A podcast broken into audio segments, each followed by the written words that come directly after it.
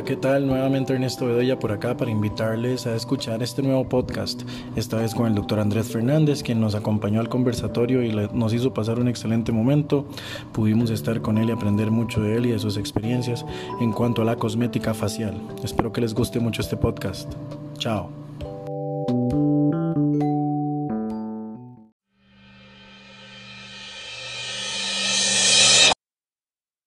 ¿Cómo están? ¿Qué tal, doctor? Encantados. ¿Cómo están? Buenas, ¿cómo están todos? Un nuevo episodio de Ontotoc desde la silla, esta vez con el doctor Andrés Fernández, conocido por muchos y los que no, pues hoy van a conocer un pedacito de él. Realmente nosotros lo queríamos traer acá porque la cosmética facial de nosotros nos trae como locos. Sabemos que hay pocos odontólogos que están incluidos en eso, de la cosmética facial. Él es uno de estos y, y hoy nos va a enseñar un poco y nos va a demostrar un poquitito de cómo está la cosa con respecto a este tema bueno, este, igual, bienvenidos, este, gracias por, por acompañarnos. Este, bienvenido, Andrés. Creo que este, es, como en costumbre en nuestros programas, importante saber quién es Andrés Fernández. ¿verdad? Entonces, doctor, bueno, bienvenido. Creo que todo, muchas gracias a ustedes tres, eh, porque realmente es, es eh, un refrescamiento, es algo muy diferente a lo que siempre se ha hecho en odontología, no solo a nivel nacional, sino a nivel probablemente latinoamericano y, y por qué no mundial. Eh, es bonito porque es conocer a, los colegas y de sus diferentes sufrimientos y sus diferentes alegrías desde otro punto de vista, no tan académico. Eh, yo he sido un académico durante mucho tiempo, eh, por supuesto, esa es mi base eh, odontólogo de ahí de los años 2001, me gradué en la, en la U. Después estuve trabajando un año, me puse a estudiar medicina y me fui para la Universidad Javeriana eh, en su momento. Desde que mm, prácticamente estuve en clínicas, ¿qué? Clínicas dos, me parece, o tres, conocí al, al queridísimo doctor Eric Vargas, eh, maestro. el maestro, que en paz descanse, eh, y fue el que me generó esta inquietud inicial, gracias a su, a su gran don de maestro, de, de, de querer mucho la cirugía maxilofacial, eh, empezando por la cirugía oral, por supuesto. Una vez que empezamos con cirugía oral, en el año que estuve estudiando medicina, estuve un año con el doctor Dittel, también un gran amigo y una, fue un gran eh, maestro. Eh, estuve un año yendo a cirugías con, con, Francisco, estudiaba medicina con él y me salió la oportunidad de irme a, especializar. Y entonces me fui a la Universidad Javeriana, estuvimos cuatro años en, en Bogotá, eh, disfrutando, sufriendo, vacilando, estudiando mucho. y ahí empezó esto de la cirugía maxilofacial para mí. Y como dijo un profesor, usted cirujano maxilofacial con 10 años de ejercer. Y de verdad, cuando cumplí 10 años de ejercer, me di cuenta que hasta ahí empecé a aprender un poquito de cirugía maxilofacial de verdad. Eh, como todo, yo llegué como de 28 años a hacer aquí cirujano maxilofacial a, una, a un hospital, al, Calderón Guardia. Eh, era el único maxilo eh, que pasaba consulta con los cirujanos plásticos. Entonces me acuerdo que yo firmaba en las juntas de, de, reducciones mamarias, por ejemplo, en juntas de, de, aprobación de cirugía cosmética para... En las famosas sesiones, en las famosas sesiones. En las sesiones y eh, en ese, yo me acuerdo que en ese momento yo dije, pucha, ¿por qué estoy haciendo acá? Entonces conseguí plaza, ya en maxilofacial específicamente, por una cuestión legal me daba miedo estar firmando cosas que no me competí. Pero ahí aprendí mucho eh, de, de, manejo de la cosmética. Sin embargo, en ese momento la cosmética no era eh, como algo que nos gustaba a nosotros, o sea, a mí específicamente como cirujano. Me fui desarrollando como cirujano, eh, como siempre, uno en la especialidad se dedica, a, uno busca lo más complicado, entonces uno quería hacer un reemplazo de cara, trasplante de cabeza, una cosa así, lo que quería hacer. Pero realistamente en la práctica eso no era lo todos los días. Empezamos como creo que todos los maxilofaciales, sacando muelitas, eh, poniendo implantes, que por cierto era algo que también la especialidad no nos encantaba. Si uno, no tenía, si uno tenía que escoger estudiar algo, entonces uno se iba a la biblioteca a estudiar ortognática, alguna otra cosa. Jamás implantes, era algo que tal vez no nos, no nos gustaba en su momento. Eh, en fin, este, a los 10 años ya me di cuenta que, que, ya era cirujano, había hecho algunas cosas bien, algunas cosas mal, y ahí empecé a aprender eh, cómo resolver los casos de verdad y que podíamos curar a los pacientes de los problemas. Em, dentro de la cirugía maxilofacial eh, hay muchas ramas, igual que dentro de cualquier otra especialidad. Eh, dentro de eso está la cosmética. Este, pero entonces ya para terminar y, y redondear con la pregunta, después me casé con Nati, ella fue alumna mía este, en la U Latina, ella me enderezó mucho, pues realmente me ayudó y me enderezó un montón. Este, me enseñó muchas cosas específicas, digamos, de, de relación familiar. Tuvimos a Emma, que, es mi, que son mis ojos, y ahorita tenemos a Chiquitín, a Luciano, que es, de, mi, ¿qué será? Mi otro ojo. Este, pero sí, definitivamente yo soy básicamente un amante de la cirugía, un, amante de la familia también, y ahora de este, amante del ciclismo, gracias aquí al doctor que me ha metido mucho eso. no, estamos ahí en eso. Sí, así es, buenísimo. Doc, ¿cómo llega la cosmética? ¿Por qué la cosmética? Vamos a ver. Hace mucho tiempo, eh, estamos hablando de hace más de 10 años, estaba en un congreso mundial en Chile. Eh, y me acuerdo que el doctor Ellis, que es uno de los grandes profesores eh, de cirugía maxilofacial, en una, en una ponencia dijo que la cirugía ortognática era la cirugía facial mm, cosmética más potente que existe. Y en mi criterio, y el de tal vez muchos especialistas, la cirugía ortognática es la, la madre de las cirugías de, en cuanto a detalle, eh, transformación que hacemos en los pacientes, etc. Entonces, eh, y por presión también de colegas nuevos, porque eso hay que admitirlo, vienen colegas de afuera con conocimientos nuevos, con escuelas nuevas, vienen de, otros, eh, de otras escuelas, tal vez de otros centros donde uno tal vez no rotó. Eh, por ejemplo, el doctor Diego González, que venía de Puerto Rico con una, una escuela grandísima en cosmética. Después está también el doctor Adrián Brenes, que vino de la Javeriana, pero él se fue a entrenar a México con uno de los grandes maestros de la cosmética en maxilofacial, que es el doctor Montealegre. Eh, empezaron a meter un poquito eso de, de, la parte cosmética, porque realmente yo he hecho ortognática toda la vida y yo de una lipo de papá no pasaba. ¿verdad? Con Diego empezamos a hacer un poco de nariz, eh, yo no hago nariz, pero Diego empezó a meter un poquito la idea de la nariz simultánea con la ortognática. Eh, con, Diego y con Adrián empezamos a hacer orejas. Eh, yo hacía orejas hace mucho tiempo, pero realmente nunca lo había explotado porque me parecía que era una cirugía muy sin gracia. Pero como todo uno va puliendo y va entendiendo y va, va, va conociendo el know-how y va afinando detalles hasta llegar a un punto donde entendemos o entendimos que, eh, que la cirugía maxilofacial, la cirugía ortognática es la cirugía cosmética por excelencia. ¿Y por qué no? Si vamos a desarmar a un paciente y armarlo otra vez, no meternos un poquito a potenciar este tipo de cirugías. Entonces empezamos a hacer un poco de cosmética. Eh, algo que yo toda la vida le, he tenido pereza, por ejemplo el Botox, eh, ahorita lo hacemos de rutina. Bichectomías ahora se hacen de rutina. Eh, rellenos, este, lifting faciales, etc. No hay nadie tan especializado en la cara como el cirujano maxilofacial. Pues nosotros a diferencia, por ejemplo, y no es una crítica ni es un, un pleito, simplemente es una realidad. Un cirujano plástico eh, difícilmente en Costa Rica por lo menos se subespecializa en cara. Cirujano plástico hoy te hace una lipo, una liposcultura y mañana te hace una rino y pasa mañana te hace una, una secuela quemado y después hace unos eh, implantes de mama y después hace implantes de glúteo entonces no, no, no, tienen esa subespecialización tan específica en cara. Nosotros llevamos años estudiando solo la cara, ¿verdad? Desde la boca hasta toda la estructura facial. Eh, desde la parte interna del hardware, la parte esquelética, hasta la parte de, tejido blando.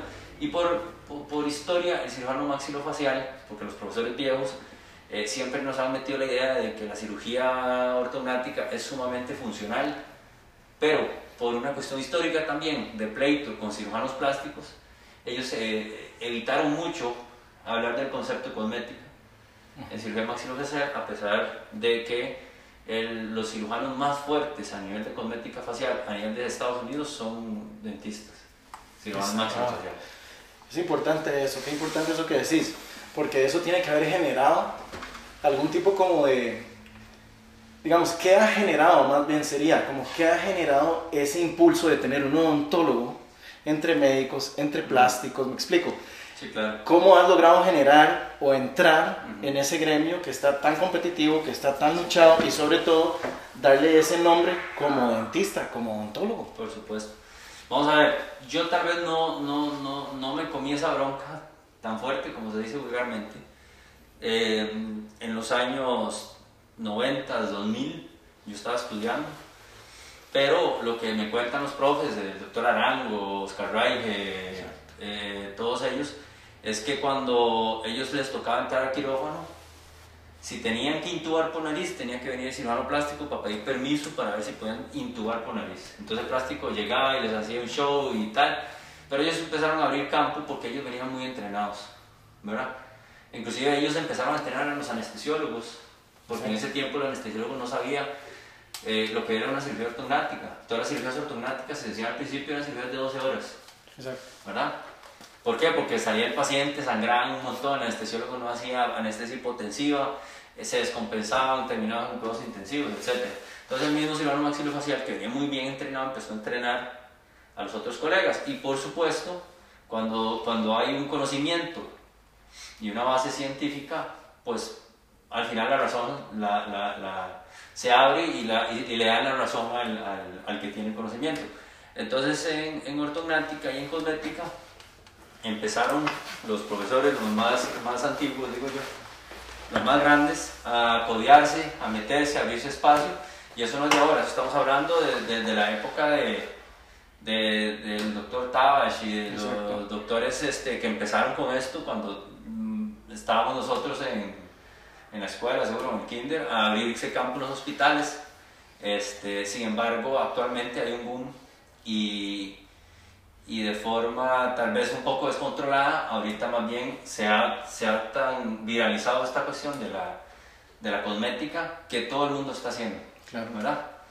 Y hay un concepto básico que me lo dijo el finado doctor Alejandro Vega, un gran maestro mío, el maestro de maestros en Colombia, eh, llegue hasta donde sepa manejar las complicaciones.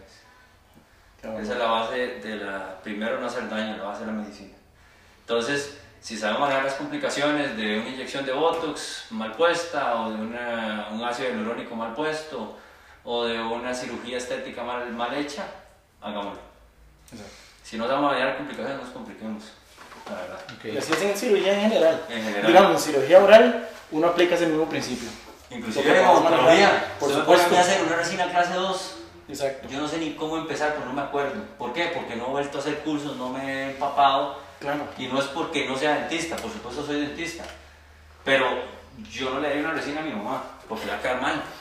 Claro. Porque yo soy muy chapa para eso, no, no, no, sé, no sé ni cuáles son los materiales que se usan actualmente, no sé cuál capa tiene que tener, qué grosor, etc. Es, es lo mismo. Hay un know-how y, si, sí. y si vos te especializas, estás haciendo una cosa muy específica que lo hablamos anteriormente. Hay mucho colega odontólogo general que está haciendo implantes perfectos. Exacto. ¿Pero por qué? Porque están haciendo eso y, y, y, se dedican a hacer eso y, lo hacen a tal punto, lo estudian tan bien y no se salen de ese, de ese parámetro que les sale perfecto, ¿verdad? Que es lo que nos pasa a nosotros. Hoy estamos haciendo cosmética, mañana estamos haciendo un implante en un central, Exacto. ¿verdad? Entonces no nos va a quedar tan bien si, si lo comparamos con la persona que se dedica solo, un prostodonista que se dedica a un implante un central y, y es lo que hace. Claro. ¿Verdad? Claro, claro. Doc, este, cuando llega un paciente a, a buscar cosmética, vos que analizás en ese paciente, Ajá. vamos a ver, alguien que me diga, doctor, vienes que quiero mejorar mi labio. Okay. Entonces, ¿cómo identificas si a este paciente sí podemos hacerle esa mejoría? O sea, Ok. ¿qué aspectos ese paciente necesito, bueno. necesito observar yo a ese paciente? Como dijiste antes, bueno, muy bueno. ¿puedo resolverle? ¿No puedo resolverle? Sí. Que me parece que... Excelente pregunta. Me parece que eso es así como... Lo primero, primero, primero, primero, escuchar al paciente, porque hay pacientes de pacientes, ¿verdad? Hay pacientes que que están muy claros, que saben que tienen un problema, que los podemos resolver. Y hay pacientes que realmente tienen un problema ellos de autopercepción y no hay cosa que le hagamos que le vayamos a, solucionar su problema de autopercepción. Exacto. Entonces, lo primero es que es escuchar y ver el paciente. A, mí me llegan eh, pacientes que, que, usted las ve desde la puerta y uno dice, esta se ha, se ha puesto implantes en todo lado, eh, de silicona, por supuesto, se, ha, se tiene la boca así, la nariz ya no sabe qué más hacer. Son pacientes que probablemente no les voy a solucionar su problema y de un mantenimiento Botox no paso. ¿okay? Porque si me piden que vamos a hacer, que quiero que me haga una lipo, que mejor no me meto. ¿verdad? Y hay que ser claros y entender también qué es lo que le decían los profes desde, la U. Eh, estudiar al paciente, entender qué tipo de paciente es para ver si es un paciente apto o que, o que va a recibir bien el tratamiento que, que vos le vas a dar. Por supuesto. ¿Verdad? Entonces, eh, por ese lado, yo creo que lo primero es entender al paciente. Eso para cualquier especialidad. Lo que pasa es que en cosmética hay un, hay un, hay un campo, es un campo muy abstracto, porque es como, como una arena movediza. El, el, paciente cosmético, lo que a vos te parece que está muy bien, tal vez para el paciente cosmético no se ve bien. A mí me ha pasado, yo opero ortognático, un paciente que era clase 3, que esa mandíbula le llegó a la clase 5, era una mandíbula así. Lo opera uno y uno dice, perfecto, ese caso está en el congreso, va a quedar chivísima. Y de pronto lo opera uno y el paciente, los papás me piden, doctor, es que el paciente que tal y tal no se siente feliz, porque él no se veía así antes, que él cambió mucho, que esto. Entonces, todo ese tipo de cosas, por ejemplo, yo voy a agarrar a un paciente y lo primero que le gusta cambiar. Usted se va a ver así, usted va a tener esto en ortonática, usted esto, pa, pa, pa, pa, pa, y le enseño casos. Un caso como el suyo es así, y así se va a ver, y así va a terminar. Y así va a pasar, esta va a ser la etapa patito feo, donde se va a ver horrible, pues se va a ver como una, así inflamado. Esta, esta etapa, la primera semana, usted se va a arrepentir de la cirugía, y eso es lo que pasa y siempre pasará la segunda semana ya empieza a haber cambios positivos, la tercera semana usted gracias a Dios que se operó y la cuarta semana es la, semana donde usted dice es la mejor decisión que he hecho en mi vida. ¿Ok? Pero yo siempre trato de estudiar bien el paciente y sobre todo prepararlo, ¿verdad? Porque, son porque el paciente cosmética, como les digo, la cosmética es tan subjetiva. Exacto. Se devuelve uno que el dicho de los abuelos de la belleza está en los ojos de quien la mira. Por supuesto. Y esos ojos quien la mira va a ser el crítico tuyo. Por supuesto. Y un crítico milimétrico. Los pacientes no tienen las lupas de uno y ven los detalles, porque se conocen a sí mismos top. Esto me tira a mí otra como, como perfil de este tipo de, de, situación que estamos hablando. ¿Te buscan mucho femenino o te buscan también masculino? En cuanto a eso, en cosmética, tiene boom. En, en las personas, en los, en los, en los maecillos que andan por ahí en la calle, tiene boom la cosmética. Es que parece mentira. Porque, vamos a ver, por supuesto que las mujeres son las que más abiertamente buscan la cosmética. ¿Ok? O sea, usted llega a una consulta y te toca la puerta y te dice, vengo, o, me dice la secretaria, esta viene a consulta de Botox, o esta viene a consulta de papá. Los hombres cada vez van llegando más solos, pero casi siempre llegan como referencia de a quien operé. O el novio de tal y tal viene con la paciente y se antoja de ponerse Botox se antoja de rellenarse tal arruguilla, se antoja de, de, hacerse la lipo o de hacerse bichectomía. Como les digo, cada vez más por tanta liberación y toda la, la cuestión de, de, ¿cómo se llama? Metrosexualidad. No, no, no, no cada vez más la, la, el, el, metro ese que hay entre la metro y este, se va, se va, ¿cómo se llama? Disminuyendo y entonces los pacientes son mucho más eh, vanidosos. exacto, exacto. ¿verdad? Y depende de la zona en donde trabajes, es así. O sea, si yo, yo no sé, voy a una clínica en, en, no sé, en la montaña, ahí no voy a poner cosmética. Pero si, si estoy en mi clínica en Indora, ahí es donde más, donde más vendo cosmética porque realmente es donde uno sabe que el perfil de gente es más, más estresado de cómo se ve, cómo lo ven, eh, las mujeres, sean hombres o mujeres, igual son, son muy, muy vanidosos, hay mucha gente que hace ejercicio en la zona que busca mejorar su apariencia física. Entonces, eh, cada vez esa brecha va, cerrándose. Increíble, increíble, ¿no? ahora que usted está hablando de, de, ese cambio transformativo de tanta potencia, ¿qué tan preparado llega el paciente a eso? Porque yo tengo 30 años de verme la cara mía en el espejo y de pronto en tres meses voy a ser casi que un alto porcentaje de otra persona. Ha pasado eso, o sea, yo quiero volverme atrás, o sea, yo ya No, me identifico como. Psicológicamente tenido debe ser que- bueno, shock. en, en práctica privada no, pero en- me acuerdo que en el Calderón tuvimos que reoperar a un paciente y dejarlo como estaba. Un clase 3. Porque el man no se aceptó, no se aceptó, no se aceptó y lo tuvimos que operar. Entonces pasarlo de clase 3 a clase 1 y, Y no quiso y otra vez clase 3. No se identificaba. No, no tuvo un problema severo, de, de- inclusive de, de, de- pensamientos suicidas y todo, que tuvimos que reoperarlo, hasta que lo operamos estuvo, estuvo contento. A pesar de que nunca había podido comer bien, a pesar de que le cambiamos la parte funcional, la parte estética, mm, lo tuvimos que operar. ¿Y por qué Entonces- llegó él a eso? Tal vez fue influenciado por... Porque era un carajillo, era muy chiquitillo y tal vez no se preparó psicológicamente para eso. Por eso es que, por ejemplo, yo eh, este, claramente cada vez veo pacientes de mayor edad. No es porque los filtre o lo que sea, sino que me siento más tranquilo, pues son pacientes más maduros.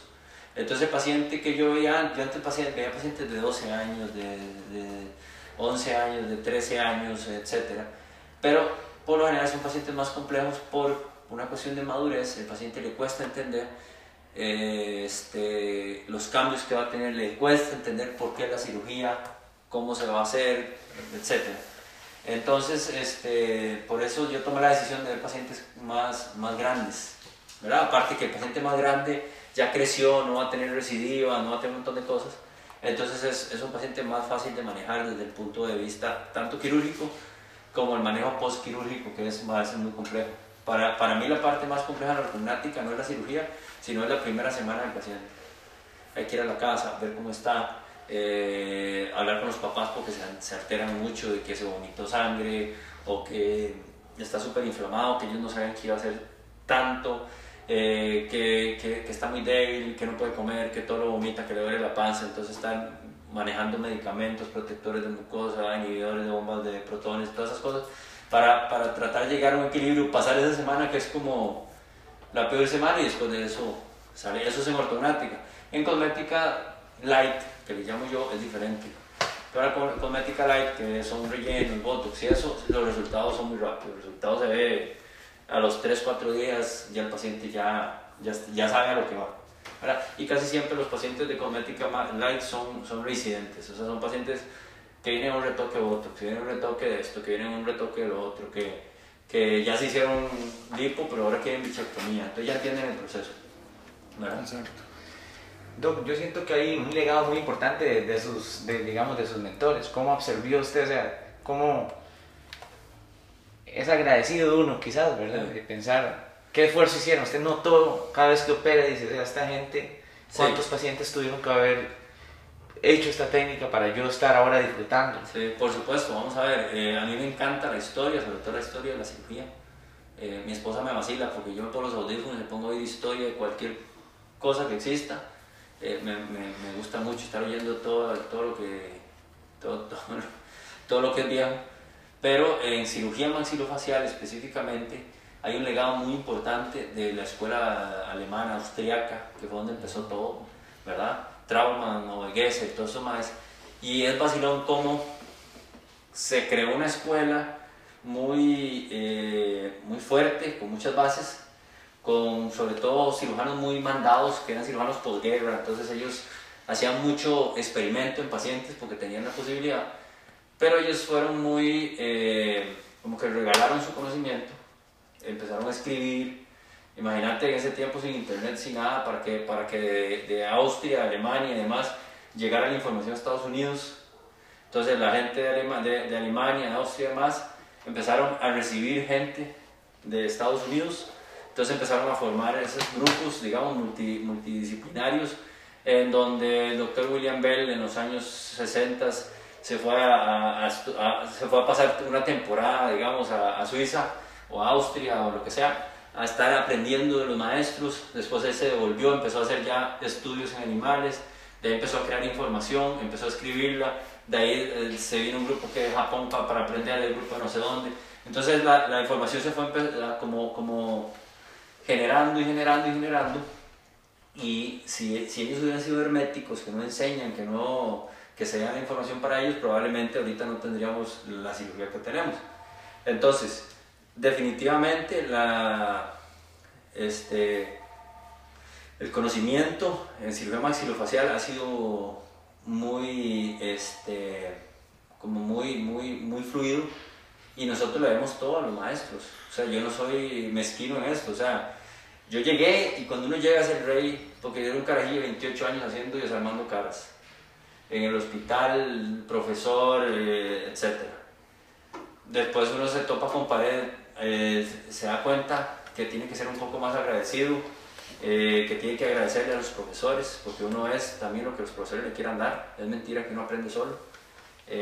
y uno aprende rotando y aprendiendo del maestro Vega, aprendiendo del maestro o del otro que hace las cosas tal vez no tan bien, pero algo le aprende, o le aprende por lo menos no hacerlas bien, eh, no hacerlas mal.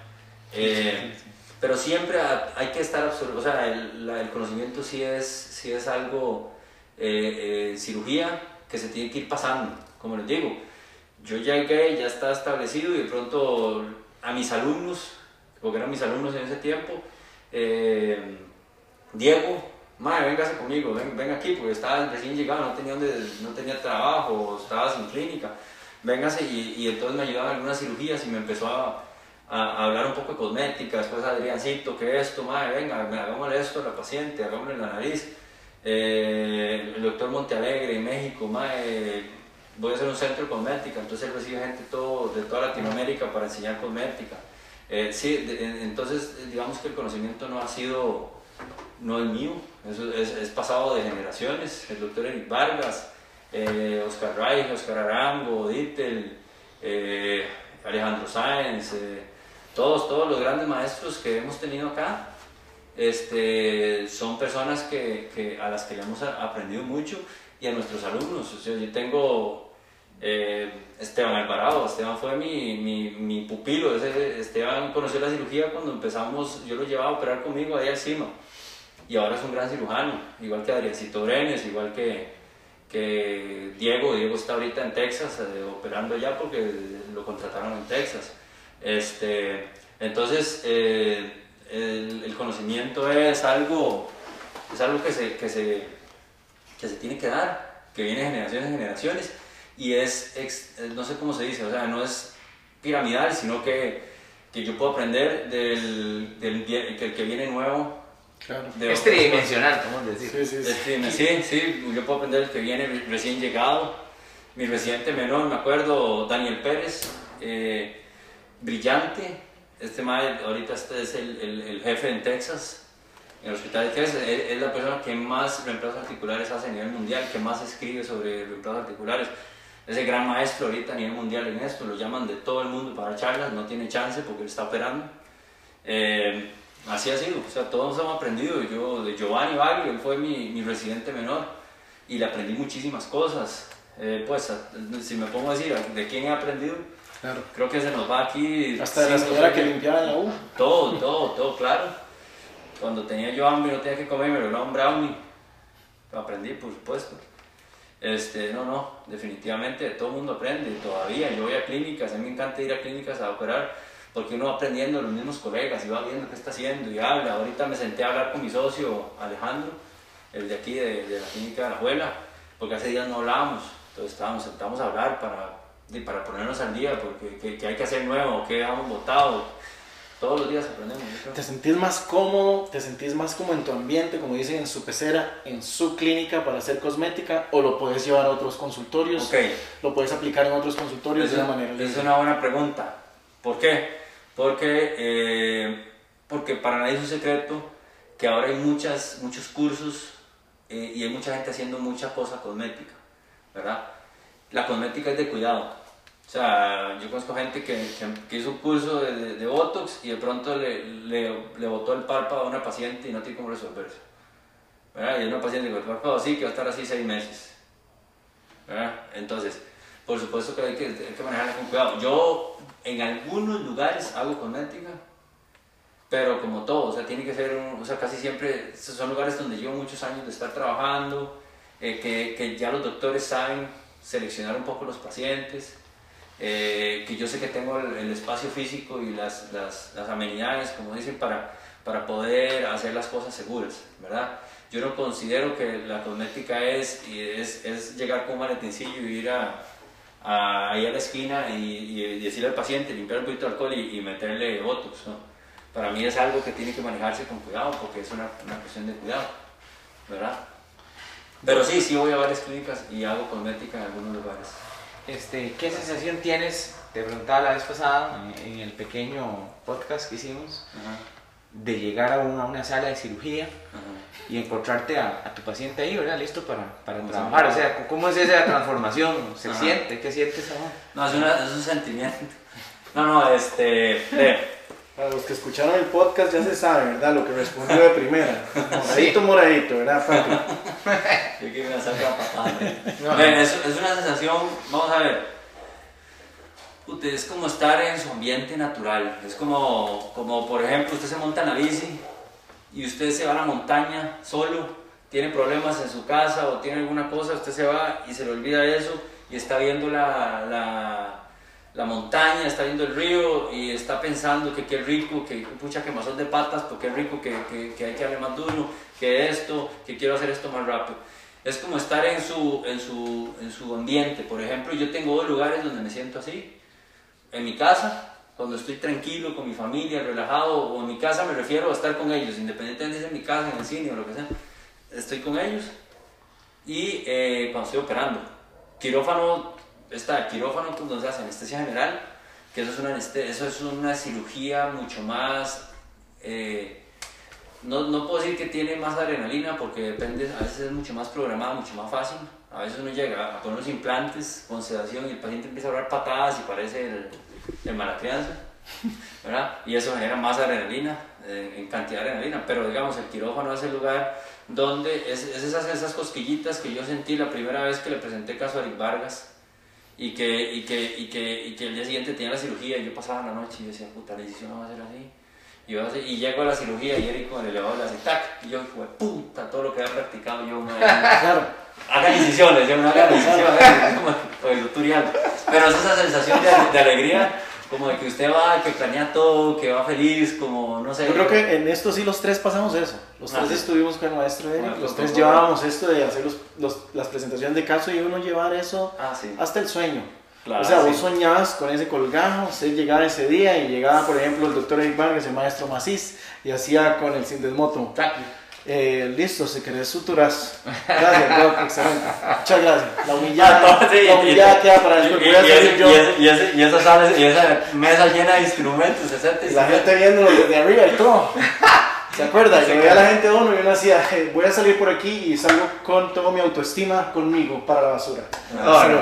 ma, era riquísimo, era chivísimo. Era impresionante aprender de ellos. Sí, no se apaga. No, no, no se apaga. Mano, a mí no se me apaga. Yo creo que en esto lo que hay que ver es, es, es siempre tratar de, de hacer cosas innovando, cosas diferentes, como para siempre tener esa gana de, de, de ¿cómo se llama? De, pucha, como de voy a hacer algo que me reta, que no es tan fácil, que, que me va a cambiar. Por ejemplo, la estética. O sea, vamos a ver, a veces, o las cordales, vamos a poner temas cordales. Yo a veces sufro más, más sacando una cordal o una 6 superior, más que haciendo una ortognática. Bueno, pues, ¿Por qué? Porque, madre, porque la ortognática es una cirugía programada. Vos vas y sabes cuáles son los pasos, tenés tus guías, tenés el personal que te ayuda, tenés las placas, los tornillos, si se fractura la mandíbula, tenés cómo resolverlo ahí mismo. Si pasa algo, un sangrado, lo resolves porque el paciente está anestesiado. Ahí uno sacando una muela y, de verdad, con sintesmoto, empieza uno. Y el asistente, eh, Vero, páseme el elevador recto, el más grueso. Y empieza uno en eso y al final son toda la mesa llena de instrumentos, un sangrerío, usted nunca preparó al paciente, le puso una- un baberito nada más. Este, y, y termina una hora y media dándole algo y sufriendo y se quiebra la raíz. conexión con el Señor Jesucristo aquí, sí. No, sí, rápido. No, no, yo hasta el asistente, déle usted un rato para ver. Así sale. Claro, claro.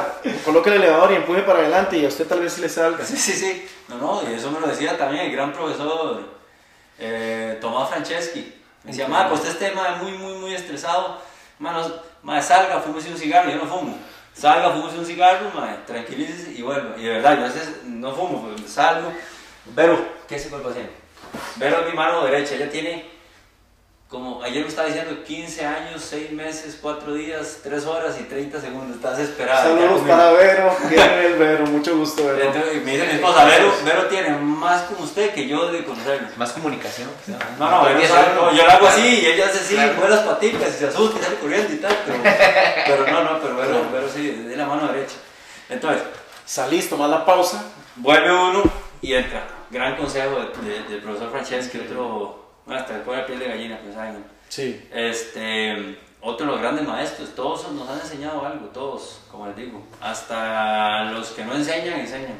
Sí, exactamente. Doc, ¿qué bienvenida le has dado a la tecnología? O sea, ¿qué influencia ha tenido en beneficio para usted o para el paciente la, la tecnología? Hoy vemos mucha tecnología. No sé, ¿qué nos espera? Ahorita, hablando, de hecho, tocando el tema con, con Juancito, Juan Quesada, que estuvo aquí con ustedes.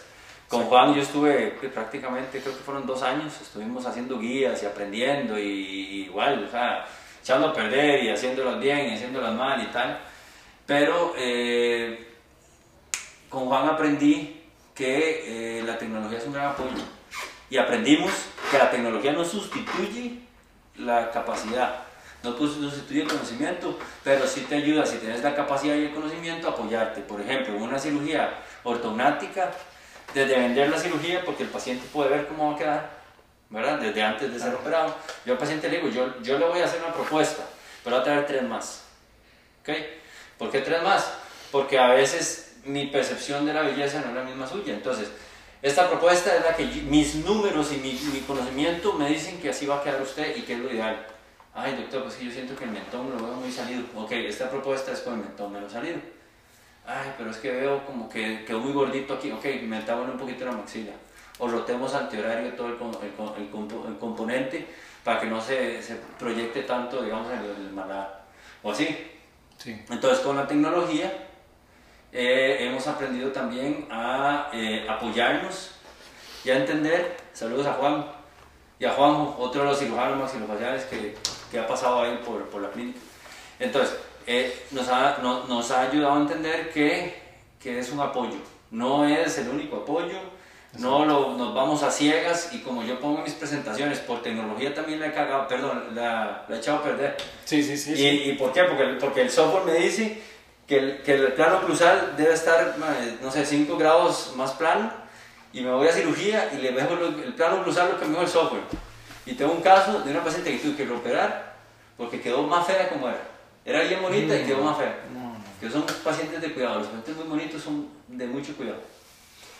Y entonces en mi presentación yo siempre pongo la cara de, de, Luke, así, cuando viene en la, nave y, sale Obi-Wan que dice, usa la fuerza, Luke. Porque a veces uno se ciega en la tecnología y se le olvida usar como el, el, el, sentido común. Exactamente. ¿Verdad? La memoria muscular, todo. todo. Yo, yo, le decía a Juan, las guías quirúrgicas no son para hacer los implantes para la gente que no sabe poner implantes, al contrario, usted tiene que saber poner implantes para usar una guía. Y la guía no es para usar las ciegas. Usted puede levantar un colgado, usted puede hacer esto, o debe muchas veces levantarlo para proteger, por ejemplo, decía queratinizada, o para, o para, para generar más sencilla, o para ver directamente si el implante está bien, porque siempre hay un margen de error. ¿Verdad? Y, y, pero sí, en respuesta, eh, definitivamente sí, la tecnología nos ha ayudado a ver muchas cosas que antes no veíamos, anatomías que probablemente nos íbamos a llegar a cirugía y nos íbamos a asustar de ver, eh, eh, no sé, un cóndilo muy largo, una deformidad, un, sí, sí, un esporón de hueso. Eso, eso ya lo vemos pre. Inclusive ya tenemos unas guías para llegar a hacer los cortes en el hueso y hacer la, la incisión más chiquitita, menos invasiva, etc. Doc, este, bueno, como para ir aterrizando algunos detalles, yo siento que usted es una persona que todo su trabajo es casi que planeado, ¿verdad? Sí. Planear. He escuchado a prostodoncistas que, que, que, lo escuché recientemente y algo que se, que se me quedó a mí y que yo lo aprendí en la universidad y que tal vez lo olvidamos. Hay que planear, planear, planear, o sea, planeamiento de caso, planeamiento de caso, planear el caso. O sea, vamos a ver, ¿Qué ventajas has tenido de, de, planear un caso? Ok, uno aprende, por ejemplo, en mi práctica, yo hago mucha cirugía facial, pero también hago muchos implantes y hago mucha cirugía de implantes porque vemos mucho turismo médico.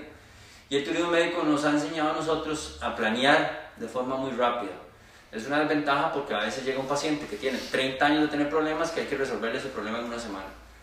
Pero el planeamiento, y eso lo he dicho siempre y toda la vida lo he dicho, o sea, lo que hay que tener siempre es un, diagnóstico. Si yo voy a, hacer una endodoncia, tengo que saber por qué la voy a hacer. Yo no voy a abrir una pieza y decir voy a hacer, abrirla y, a ver si, si toca hacer la endodoncia o no. No, no, hay que tratar de tener siempre las bases de diagnóstico. Obviamente las cosas pueden cambiar. Y una cosa que he aprendido yo es que el paciente, el día uno, tiene que saber qué es lo que le vamos a hacer hasta el último día. Obviamente hay, hay cosas que se, se, nos salen de las manos, porque no hay nada más feo que atender a un paciente y decirle hoy que vamos a poner seis implantes, que se despierte la cirugía y decirle que, que, que, solo se le pudieron poner dos, eh, pero que, que, ya se le cobraron los seis. Eh, entonces, en, en, esto, para tener una, una, práctica sana, por supuesto que hay que tener una planeación desde el día uno, saber qué es lo que vamos a hacer. En ortognática, si yo no planeo, ahí sí, vamos a ver, yo he pasado he ido a, muchas partes del mundo para aprender cirugía ortognática a diferentes maestros. Y me ha pasado este, que, que, ¿cómo se llama? Que grandes maestros que han escrito libros y demás se vuelven tan grandes maestros y tan, tan buenos, según su, su, su ego, que ya hacen la cirugía sin planear o tienen una planeación y la cambian en media cirugía y hacen cosas que uno dice, puta, ¿para qué? Pero es porque gente se cree que es tan buena que ya, ya está más arriba del bien y del mal. Yo creo que en esto lo que hay es que no salirse de esto, siempre planear los casos, siempre entender, ya tenemos la tecnología, tenemos la tomografía, tenemos inclusive eh, gente como Juan haciendo guías. Eh, y a veces, a veces uno hace una guía ni siquiera para usar la guía. Uno lo hace para entender qué es lo que el paciente tiene y si hay que poner hueso vestibular o no hay que poner hueso, si el implante va a quedar pelado o, o, si sacar un bloquecito de hueso y, y, y, ponérselo como un parchecito al implante o, o si el paciente probablemente va a requerir en algún momento basado en el biotipo y en el examen eh, inicial, eh, injerto conectivo. ¿Me explico? Eh, si, si, uno planea, o sea, si uno, si uno tiene paciente, lo, ideal es planearlo, porque el paciente al final también se lo merece. ¿verdad? Usted puede ser un crack haciendo resinas, ¿verdad?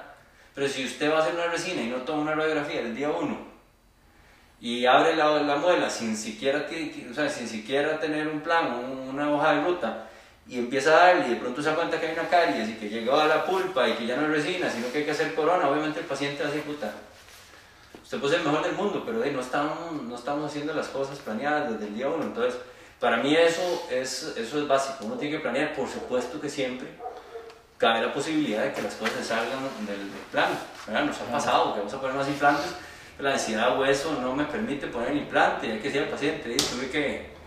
De, tuvimos que obviar este implante, lo pusimos dos, tres veces y, y, y, no, y no, me daba torque, entonces lo quité, ¿verdad?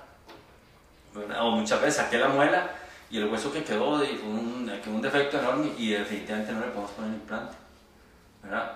me, me, parece que esa conclusión me hace ver que planear es todo un tema. O sea, vamos a ver que es todo un programa, 10 programas, que es el éxito de muchas cosas, ¿verdad?